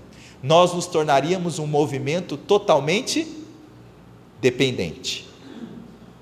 E os espíritos querem isso de nós? O, o espírito de verdade, que é Jesus, veio propor para que o ser humano fique num processo de dependência do mundo espiritual? Ele que disse que conhecereis a verdade, a verdade vos libertará, nos aprisionaria esse sistema? Sim ou não? Lógico que ele não quer isso. Aí eu pergunto, por que o movimento espírita não está produzindo conhecimentos profundos? Por que o movimento espírita ainda está num sistema de esperar que os livros venham dos espíritos superiores? O nosso movimento espírita hoje tem novos livros por alguns escritores, mas e os livros dos espíritos superiores? Mas os espíritos superiores não estão nos pedindo justamente para estudar, para produzir, para refletir? Então, essa, esse, essa tríade de Allan Kardec, quando ele nos ofereceu para compreendermos o Espiritismo, ele também nos ofereceu para nós realizarmos a continuidade do que ele fez. Continuando a pesquisar, produzir conhecimentos, mas agora com um foco não no cognitivo, não no intelectivo apenas. É o intelectivo junto com o sentimento, é o conhecimento e o sentimento, é a reflexão, é a transformação. Então, quando nós convidamos as pessoas para serem catalisadoras, dentro da, da, da ótica do projeto Espiritizar, é para que nós nos transformemos nesses agentes que contribuem com o legado de Allan Kardec. O legado de permanecer produzindo, permanecer construindo, permanecer oferecendo em sintonia com os espíritos superiores, sejam médiums ou sejam escritores, inspirados pelos bons espíritos, os conteúdos de uma fonte infinita de informações vem para contribuir com a humanidade, nessa perspectiva do Espiritismo sempre andar par a par com a ciência. Os propagadores somos todos nós. Os propagadores são aqueles que estarão absorvendo e apreendendo o conteúdo doutrinário do projeto Espiritizar, com base no pensamento reflexivo consciencial, preparando-se para divulgar o projeto para o nosso Estado, para o Brasil e outros países. Como assim? No início do projeto Espiritizar, o Alírio vai falar um pouco da história, mas no início, quando era apenas os livros vindo e nós não tínhamos a ideia que seria um projeto, é, nós achávamos, no caso eu particularmente, que o projeto era divulgar as obras que são publicadas. Olha que coisa simplória. Divulgar a obra. Então, publica uma obra, divulga. Só depois, quando começaram a ver as mensagens e preparando para o Vozes Alerta, e a orientação do Honório a todos nós, da equipe do projeto, que nós fomos entendendo que não é, não era e não é a ideia de fazer palestras sobre livros apenas. Está sendo construído todo um corpo de pensamento reflexivo com as obras. Então, quando nós vamos aprofundando, nós vamos entender o papel do propagador. Não como aquele que vai divulgar a obra em si apenas, mas ele está também fazendo toda uma propagação de um pensamento novo, reflexivo, para o movimento espírita gerar autonomia. É isso o que vai contrapor a ideia da dependência. A ideia da dependência que nós falamos agora há pouco tem a ver com essa questão de somente ir lá, só propagar um livro e tudo mais e voltar. É importante? Tem contribuição? Tem. Mas no caso específico de um projeto iluminativo, que é o projeto Espiritizar, não é esse, não é essa a proposta apenas. É que a construção de cada livro vai dando o corpo de um pensamento todo.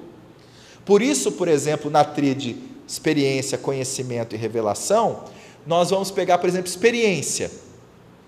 Quantas vezes a gente aqui já aprendeu termos como experiência, desafio, experiência, aprendizado? Não aprendemos? Que dimensão que está trabalhando esse pensamento? Do método de Allan Kardec, experiência. Quando a gente fala conhecimento da verdade universal, conhecimento da verdade íntima, verdade de si mesmo, que dimensão nós estamos trabalhando da tríade de Allan Kardec? Conhecimento. Quando falamos do papel do médium, na sua moralização, na sua autotransformação, enquanto médium, nas reuniões mediúnicas, aqui ó, a revelação. Todas as obras estão dinamizadas dentro dessa tríade, mas elas estão esparsas, porque são muitos conteúdos para poder compreender cada parte. E quando nós entendemos o núcleo central dessa tríade, do método de Allan Kardec, aí fica mais compreensível entender o porquê que essas obras têm vindo e como elas estão sendo estruturadas. Não é a esmo, elas têm um corpo de pensamento para se construir uma post... e construir o que? O que Honório tem nos colocado nas suas obras, em outras obras, o ser humano começando a realmente se pensar e se sentir espírito imortal. É uma dimensão, parece uma linha muito, muito. É uma linha tênue.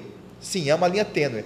Mas a dimensão não é tênue. A dimensão é muito, muito profunda. Entre estar aqui ser humano, pensar-se como ser humano, estar aqui começando a se pensar como espírito e se sentir espírito imortal. É uma linha tênue, uma coisa a outra, mas a dimensão, quando se percebe, não é tênue. Não é tênue, é uma dimensão muito viva podemos nos pensar e nos sentir como espíritos imortais. É muito vivo. Mas é preciso construir de maneira o que? Gradativa. Então os livros, as, as, as obras foram, estão vindo de maneira gradativa, porque é de maneira a entendermos, absorvermos o tempo para absorvermos tudo isso, como essa proposta em nossas vidas. Como iniciar esse projeto? Um pequeno grupo são espíritas simpatizantes, entre aspas, que não aspiram o estudo reflexivo fora da casa espírita. Que não o quê? Que não aspira o estudo reflexivo fora da casa.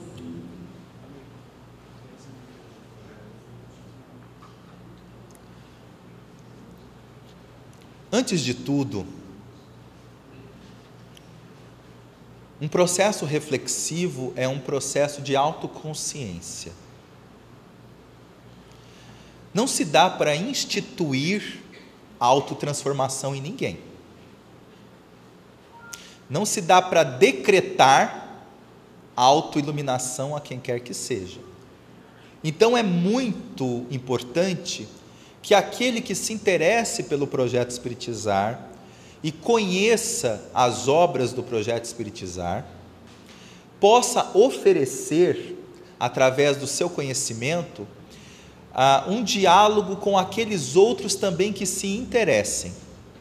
Porque os que se interessam vão aprofundar esses conhecimentos e vão começar a promover uma mudança, uma mudança do ponto de vista pessoal primeiro e depois uma mudança do ponto de vista do sistema como o centro está funcionando, convidando a isso.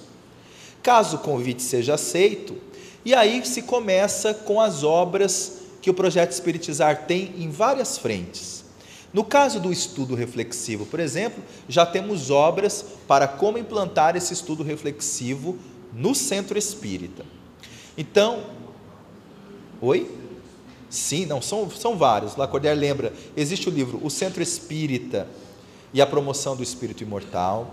Existe também é, projetos iluminativos, que é uma outro, um outro seminário que já está disponível os slides gratuitos no site do Projeto Espiritizar. E nós temos também uma, um outro que vai estar contribuindo bastante, que é projetos iluminativos, o Centro Espírita e a promoção do, do, Espírito Imortal e também o estudo reflexivo, a presença amorosa de Deus em nossas vidas, que já é o primeiro livro do estudo reflexivo, onde já dá toda a coordenada de como implantar esse movimento reflexivo, esse processo didático reflexivo para o conhecimento espírita em nossas vidas. Então, aquele que se interessa, é muito, é muito importante começar por si mesmo. Quem se interessa e não tem apoio de outras pessoas ainda, porque não conhecem ou porque não compreendem, comece em si mesmo, lendo as obras, dialogando, participando dos seminários pela internet, mandando e-mail para questionar ou dirimir dúvidas. E depois desse, desse, dessa etapa, é, ir transformando isso, se for convidado em palestras, por exemplo, no centro espírita, for transformando esses conteúdos dentro dos conteúdos da palestra. Quando as pessoas ouvem as palestras e conseguem assimilar a profundidade do conteúdo, é mais fácil para que as pessoas então depois é, perguntem sobre o que é isso e que abordagem é essa, como funciona, e aí se transformando nesse propagador já do, do, do projeto Espiritizar, mais tarde, com outras pessoas, se forma o núcleo de trabalho do projeto Espiritizar na sua localidade. E quem são os aplicadores? Uma, uma ideia que verte, inspirada do mundo espiritual, com base na doutrina espírita, transforma-se em livro. Depois existem os que propagam essa ideia, nos centros espíritas, na, da mesma cidade, no próprio centro, outros estados. Mas uma ideia solta é uma ideia sem raiz. Quem são os aplicadores? As raízes do projeto Espiritizar. As raízes do projeto Espiritizar são os aplicadores são os agentes que farão a integração efetiva entre o projeto espiritizar e o centro espírita, estimulando os dirigentes dos centros na aplicação do material do projeto nas várias áreas de atuação dentro do centro espírita. Por extensão, aplicarão o material reflexivo em suas próprias vidas. Todos devemos ser aplicadores, especialmente os catalisadores e propagadores. Então, por exemplo, o estudo reflexivo no centro espírita.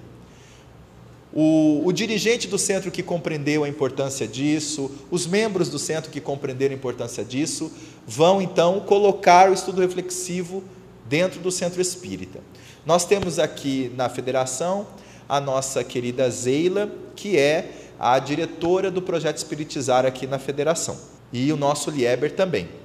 É, eles têm o compromisso de auxiliar todos aqueles que queiram aplicar os conteúdos do projeto Espiritizar a fazer isso no centro espírita, com apoio a esclarecimentos, dúvidas, auxiliar como iniciar esse processo dentro do centro espírita. Pois bem, esse aplicador, ele tem todo o material que os livros oferecem. Já entendendo a proposta, já compreendendo, ele vai estimular a aplicação disso no centro espírita e a fraternidade desses conceitos entre os espíritas no centro espírita. Então, ele vai estimular a aplicação do estudo reflexivo, mas ele também tem o compromisso, esse aplicador, de estimular a fraternidade entre os espíritas, que os conteúdos vêm trazer justamente isso. Os conteúdos espíritas reflexionados pelo projeto Espiritizar. Vem trazer essa forma de como fazer na nossa vida essa aplicação. Então eu poderia dizer que sem uma raiz, todo fruto está comprometido. Sem os aplicadores, obviamente, uma ideia é muito profunda, mas ela veio para ser prática. É a mesma coisa que a, a, as, as grandes ideias da humanidade. É o grande convite que Jesus fez a nós há tanto tempo. Uma ideia profunda, baseada nas leis divinas, um ensinamento verdadeiro, mas Jesus nunca nos convidou para colocar o reino de, de Deus fora de nós. Ele colocou ele nos convidou para colocar o reino de Deus dentro de nós. E isso é aplicar. Então, a ideia dos livros, a ideia dos seminários são recursos. O mais importante é se isso começar a ser aplicado em nós mesmos e puder ser aplicado no centro espírita, modificando esses parâmetros e oferecendo esses outros esclarecendo os que já estão e oferecendo esses outros para que possa, dentro de uma comunidade, o espírita se transformar no ser reflexivo constante. Como o projeto Espiritizar se insere no contexto das forças das ideias? De certa forma, nós já falamos sobre isso. Como que nós inserimos no contexto da força das ideias? Agora com esse com esse, com essa, esse panorama que nós abordamos, fica mais claro entender como é que o projeto se insere no contexto das forças das ideias? Quem gostaria de falar, por gentileza? Vamos nos inteirar um pouco mais. Seria o hábito reflexivo? Oi? Seria o hábito reflexivo? O hábito reflexivo? Eu diria é a mentalidade reflexiva para aquisição de hábitos imortais. Também. O hábito reflexivo vai ser o meio, o método é. que vamos utilizar. Isso. Para adquirir hábitos imortais. Para vivermos, pensarmos, sentirmos, sentirmos como espíritos imortais. Exatamente. Quem mais gostaria? Como o projeto Espiritizar se insere no contexto das forças das ideias? Quem gostaria de dizer o que, o que agora já está começando a perceber? A força da ideia é a doutrina espírita, toda a sua proposta, com o Evangelho de Jesus. Essa é a força da ideia.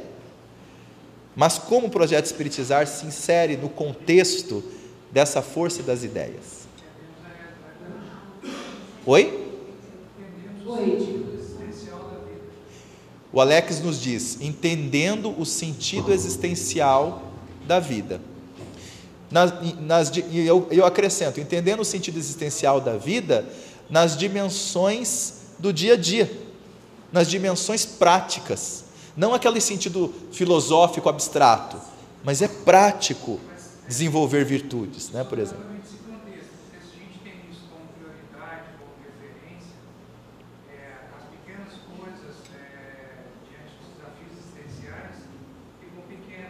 Sim. Porque o, o objetivo maior é você ter esse diferencial. Né? Qual é o propósito? O que eu desejo, para onde eu vou, como vou ficar. Uhum. Então, quando surgem os desafios, as questões desafiadoras da existência, uhum. nós vamos, além de saber no campo racional, uhum. nós vamos estar vivenciando isso. É verdade. Nós vamos educar as nossas emoções, né? É, através do exercício do dia a dia, uhum. e aí nós nos tornamos é, é, esses desafios como grande oportunidade. Como você vem abordando, os benfeitores que deixaram a mensagem uhum. já compreenderam e sentiram e executam esse processo com naturalidade. E nós, somos, nós, nós temos condição de começar esse processo em nossas vidas, né? de maneira é, do dia a dia, de todos nós, e mas uma, uma coisa que é extremamente, é, no meu coração, esperançosa. Eu fico extremamente feliz por saber que eu não vou eu não vou dar sequência a esses desafios, buscando superá-los sozinho, não é? Eu vou com a presença da experiência deles, do conhecimento deles. E isso é extremamente esperançoso, porque eles não estão dizendo uma coisa que pode ser, que também me deixa com uma esperança ainda maior. Eles estão dizendo de, uma, de algo que realmente é, e que é assim que funciona.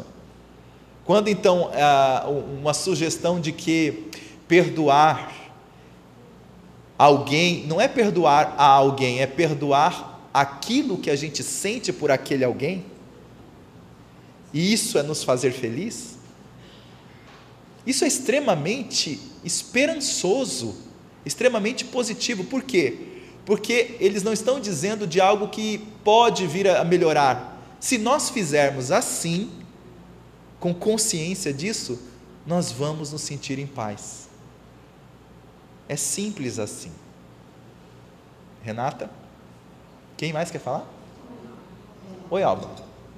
É, o Honório ele traz uma colocação para a gente, que ele diz que a reflexão é a ponte entre raciocínio e sentido. Né? No campo mais específico dos propagadores, é, muitos de nós aqui somos propagadores da ideia espírita, uhum. mas ainda não estamos, é, vamos assim dizer, é, preparados para essa propagação do pensamento reflexivo, né? que requer todo um aprendizado. Então, eu vejo que o projeto Espiritizar se insere no contexto das forças das ideias a partir do momento em que nós é, nos propusermos a sair é, do, do ensino tradicional de acumular conceitos e dar referências para promover essa reflexão. Isso é que eu estou colocando no campo dos propagadores. Uhum. Eu acho interessante. Uhum. Só que às vezes, isso é uma dúvida que eu vou colocar, às vezes eu mesma fico na dúvida. Estou é, realizando né, com efetividade é, esse convite do pensamento reflexivo na propagação. Uhum. Então, como, como eu posso aferir isso? Uhum. Na medida em que eu estou no caminho do aprendizado, da reflexão. Uhum. Verificando se a forma como nós estamos propagando os conhecimentos espíritas, os ensinos espíritas, está promovendo virtudes ou não. Está promovendo o sentimento de imortalidade ou não. Está levando o indivíduo a se sentir filho de Deus ou não. À medida que nós entendemos que a propagação desses conteúdos está promovendo o desenvolvimento das virtudes e a autonomia também, que é muito importante. A autonomia, que é essa capacidade do indivíduo aproveitar das suas potencialidades sublimes que tem no coração e querer por desenvolvê-las. Estimular a criatura a querer buscar o autoconhecimento, buscar a autotransformação. Nesse ponto, eu sei se estou conseguindo oferecer o pensamento reflexivo ou não. Por exemplo, aqui, é muito mais importante quando nós sairmos daqui hoje, nós dizermos: Nossa, eu quero isso para a minha vida, do que sair daqui e falar: Ah, que legal, que palavras bonitas. Isso não faz o menor sentido. É muito mais importante sairmos daqui dizendo: Mas isso faz todo sentido no meu coração, isso, faz, isso, isso vai me transformar, isso vai me fazer feliz. Isso realmente vai me ajudar a lidar com questões de mim mesmo, do meu ego, superar alguns vícios que eu trago, e eu estou disposto a isso. Isso é o pensamento espírita. Eu não faço uma, uma diferenciação do, do conhecimento espírita do pensamento reflexivo. O, é o, exatamente o conhecimento espírita pro, com, bem compreendido, ele é reflexivo. É, reflexivo é o método, né? É, é, exatamente. Reflexivo é o método. Mas se nós entendermos o conhecimento espírita, todo conhecimento espírita nos leva à reflexão. Né? Não, o conhecimento nos leva. Agora, a postura que a gente tem diante do conhecimento é que não nos leva à reflexão. Agora, o conhecimento espírita em si, o que está lá codificado, o que está lá oferecido, né? É. Agora, a forma como muitas vezes nós estamos interpretando o conhecimento espírita pode não estar nos levando à reflexão. E aí nós somos convidados a ressignificar isso com certeza. O conhecimento espírita em si, uhum. ele já é reflexivo, pelo que eu posso entender. Uhum. Só observar a questão 919 uhum. e 919 hábitos dos espíritos. É toda uma exemplificação de como nos tornarmos mais felizes nesta vida. Exatamente. Na verdade, nós ainda não temos mergulhado profundamente o nosso eu em busca de trazer isso a nosso benefício e, por consequência, reverberar ao nosso redor. Exatamente. E. e... É. Quer completar, Lírio? E, na, completando o que a Odete fala, uhum. realmente pensamos assim, o projeto espiritizar então seria um método para que nós possamos, de uma forma bem é, direcionada, é, bem dirigida, realizar todo esse processo de reflexão acerca, acerca do que já existe? Sim, ele, ele é a metodologia adequada que nós encontramos hoje como adequada para ajudar-nos a, a, fazer essa ponte entre o saber, o sentir e o vivenciar, colocando tudo isso na prática em nossas vidas e sentindo feliz por estarmos praticando isso, porque é uma coisa que nós também é, é, podemos enfatizar. Às vezes nós ficamos focados nos desafios que é, muitas vezes as pessoas, nossa, mas como é difícil se transformar, como é difícil perdoar, como é não é difícil, é trabalhoso. Viu? É só esse ponto. A separação entre saber o que é difícil e o que é trabalhoso já é um novo conceito. E esse novo conceito é reflexivo. A gente refletiu muito para entender o que significa trabalhoso. Está vendo? Só esse ponto nos ajuda a entender o, o que significa nós aproveitarmos da metodologia que o projeto Espiritizar está nos trazendo, para a gente colocar isso realmente em prática nas nossas vidas. Esse, esse tônus reflexivo que a doutrina espírita por si só já o é. Tanto é que Allan Kardec, ao invés de fazer, o, ao invés de publicar o primeiro livro com textos prontos, ele fez o primeiro livro com perguntas e respostas. Se fosse para ser apenas um conhecimento cognitivo, ele colocaria texto pronto. Mas por que tem 1019 perguntas? Porque das 1019 perguntas vão surgir 2019 perguntas na nossa cabeça. 3019 perguntas, ou seja, nós vamos ampliar as questões ao universo. Vamos ampliar as questões a nós mesmos na consciência. É extremamente reflexivo. Não tenho dúvida disso.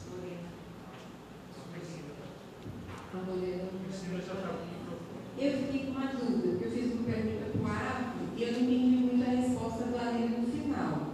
Porque assim, o que eu, assim, como que eu percebo, como que eu estou vivenciando tudo isso? Concordo com a Odete, é, mas assim, a partir do momento que, é, quando eu estudei, comecei a estudar a doutrina espírita, é, eu não frequentava, assim, nenhuma religião específica, mas tive orientações da Igreja Católica em casa. Mas quando comecei a estudar a doutrina espírita, é, eu já visualizava algo diferente na minha vida. Mas, depois, com a sistematização que o nosso alívio traz, e aí especificamente na vivência que eu área da promoção social espírita, eu comecei a desenvolver algumas virtudes. Uhum. Por quê? Porque eu comecei a olhar para a Silvia né, no trabalho do Nene. Se humanizou. O significado é, da doutrina na minha vida. Uhum. Então, por isso que eu perguntei para você, porque assim, o método é o caminho. E, e assim, entendo que o método Kardec traz, mas o ali, ali no final eu não entendi o colocou. No Alírio perguntou método, mas eu respondi metodologia. Se você for analisar. O método é de Allan Kardec. A metodologia é o projeto espiritual que a gente oferece. Assim, é, ele perguntou método, mas eu respondi metodologia. É assim, assim, é há uma diferença. Isso, há uma diferença. Por isso que eu fiquei assim, não entendi o que no final. Né? E assim, é, como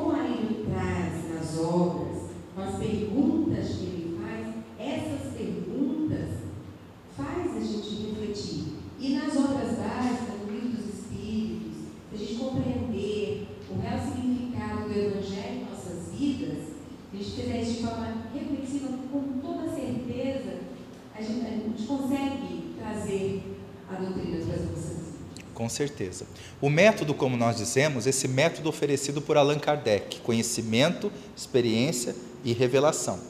É o método em que ele utilizou para codificar a doutrina espírita, mas também para abrir para a humanidade o modo como o ser na Terra pode encontrar a sua conexão com o mundo espiritual e como ele pode se transformar a partir disso. É o método, porque aproveitando dos conhecimentos dos espíritos superiores, das suas experiências, através da revelação mediúnica, ele ofereceu um método de evolução para a humanidade.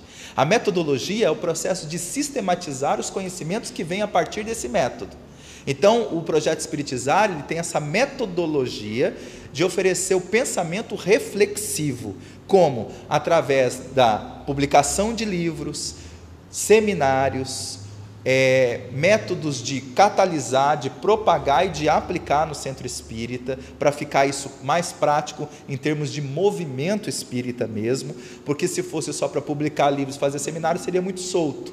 O projeto também sabe como oferecer isso dentro do centro espírita, como ajudar o catalisador a publicar seus livros, escrever seus livros, o médium a ter consciência das mensagens que está psicografando, se ele está colocando essas mensagens na própria vida, se as mensagens elas não apenas são doutrinariamente, mas elas também são mensagens que transformam-se, porque às vezes a mensagem parece doutrinária, mas ela é uma mensagem vaga a mensagem, para ser verdadeiramente doutrinária, do, do, ponto de termo espírita, ela precisa oferecer o que Allan Kardec faz no Livro dos Médiuns: mensagens sérias e instrutivas. Ou seja, ela tem o cunho sério, mas ela também tem o perfil de instruir, dizer algo que oferece o conhecimento das leis divinas àquela criatura. O conhecimento das leis divinas, eu digo como um todo, seja o que for, promove o conhecimento das leis divinas aquilo né? E também para o propagador. O propagador, ele deve saber que quando ele está propagando as obras do projeto Espiritizar através dos seminários, ele não está propagando o livro em si, mas está propagando a mentalidade reflexiva, esse jeito da pessoa ter formas práticas, de desenvolver virtudes, termos as nossas maneiras práticas de desenvolvermos as nossas virtudes, de nos conectarmos amorosamente com as leis divinas e saber cada vez mais como essas leis funcionam no nosso comportamento. Se eu estou sendo justo, se eu estou sendo caridoso, se eu estou sendo amoroso, por exemplo, que é uma tríade da lei de justiça, amor e caridade que está em o livro dos Espíritos, na parte das leis morais. A Alba perguntou se o projeto Espiritizar ele vem resgatar o pensamento reflexivo que está no livro dos Espíritos. É isso, Alba? Ele veio dar essa ênfase. Eu não posso dizer resgatar, porque esse pensamento reflexivo, do ponto de vista da doutrina espírita, nunca foi perdido. Aquele que lê doutrina espírita com olhos de espírito imortal já enxerga isso. Não precisa do projeto espiritizar. O fato é que o movimento espírita está num processo em que a forma como nós estamos entendendo a doutrina espírita merece uma ressignificação. Então, o projeto Espiritizar veio dar essa ênfase e nos ajudar a compreender isso. Mas eu acredito, por exemplo, aí é uma ideia muito pessoal, que se um Emmanuel reencarnado ler a doutrina espírita, ele vai ler de forma reflexiva. Eu acho que se Joana de Ângeles ler a codificação espírita, ela vai ler de forma reflexiva. Penso eu. Posso estar muito errado, mas acho que não. Então a gente vê que. Mas aí o que, que acontece?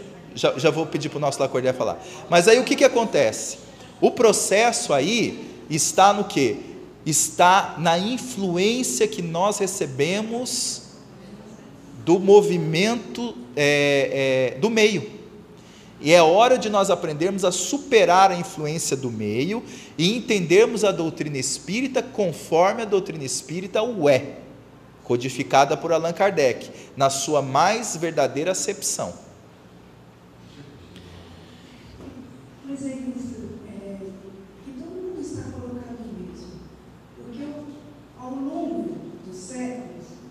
nós vamos conhecendo o pensamento de Cristo. Isso. Aí então o Consolador,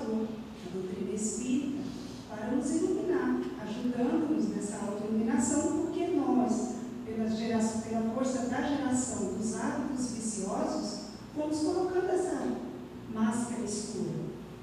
E aí, com a doutrina espírita, também, embora ela seja alto, nos proporcione, venha promover a todos nós na autoiluminação, mas com, as, com a geração, com os hábitos viciosos, nós fomos também obscurecendo. E aí, o projeto? Qual o papel do projeto como que ele se insere, então, nessa força das ideias? É nessa simplicidade, não é no complexo, é na uhum. simplicidade, porque à medida que traz todo esse arcabouço, na forma reflexiva, uhum. com esse conhecimento que nos permite mergulhar na verdade, na verdade universal que está aí, uhum. mas ao mesmo tempo com uma energia amorosa que permite vai me ajudando para que eu possa mergulhar em mim mesmo, no dia a dia, nas situações do cotidiano, tá? gradativamente, porque aquilo que eu vejo hoje, que eu percebo, eu não percebia um tempo atrás. Uhum. Então, o projeto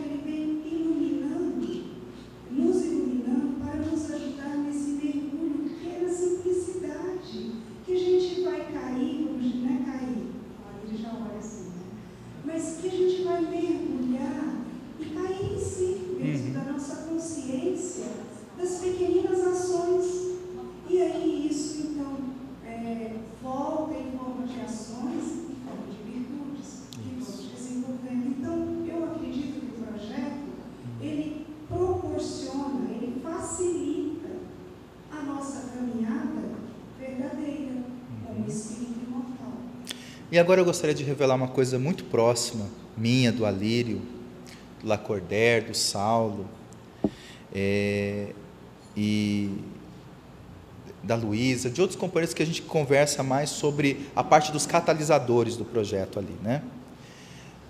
Não, não, não pensemos nós que nós muitas vezes perguntamos a nós mesmos e entre nós é, se o projeto estava cumprindo realmente seu papel. Perguntamos. O projeto, o projeto realmente está cumprindo o papel, Alírio? Estamos, o, é, o, que, o que os benfeitores têm nos trazido realmente é, é transformador, é profundo? Onde é que está a autoridade, vamos dizer assim, moral desses pensamentos? Perguntamos muitas vezes e todas as vezes que perguntávamos, hoje nós não perguntamos, só afirmamos, né? Mas todas as vezes que perguntávamos, a resposta vinha como se fosse uníssono. Está fazendo um grande bem para a minha vida está me transformando, eu estou me percebendo uma pessoa mais dócil, mais amorosa. Eu estou conseguindo ver em mim defeitos que antes eu só me condenava, mas hoje eu me olho com amor. É, o projeto Espiritizar tem cumprido o seu papel mesmo na minha vida. É aí que está a autoridade moral dos pensamentos reflexivos que nós temos tido porque realmente tem feito uma mudança na minha vida.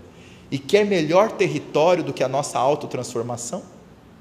Reconhece-se o verdadeiro espírita pelo esforço que faz em domar.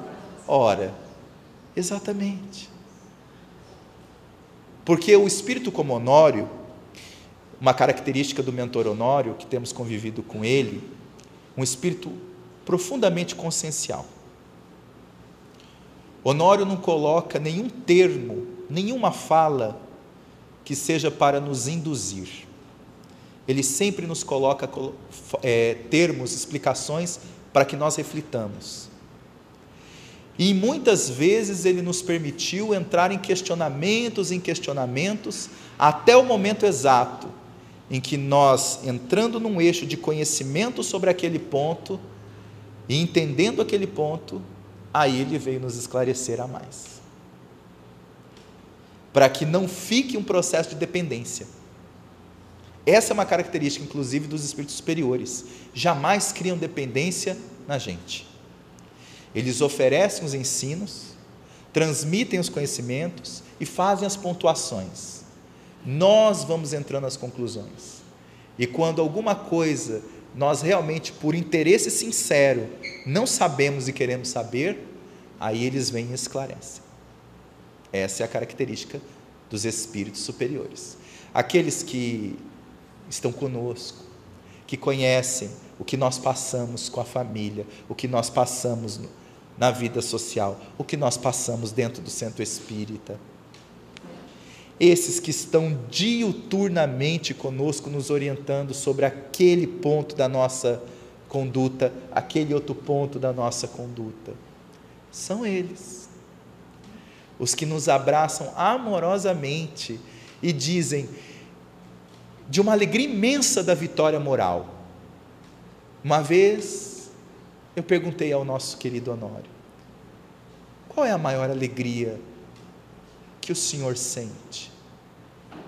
É ver o movimento espírita crescer? E ele disse: Não, meu filho. A minha maior alegria é quando eu vejo num coração a capacidade dele escolher pelo bem ao invés do mal. É quando ele se transforma. Essa é a minha maior alegria. Então imaginemos isso numa dimensão maior. uma dimensão coletiva. Qual é o grande investimento dos espíritos superiores a todos nós? não é num movimento espírita que cresce para fora, é no crescimento dos espíritas por dentro. Esse é o grande investimento.